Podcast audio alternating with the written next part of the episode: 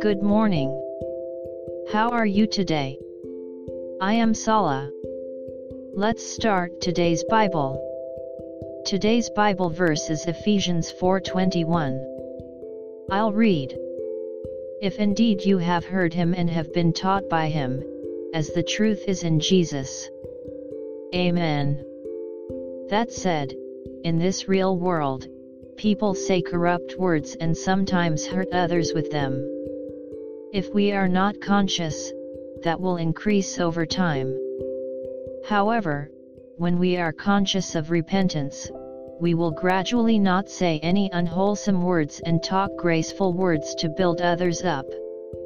The Bible is a treasure trove of such words. May the word of the Lord stay beside you today as well. God bless you. See you next week.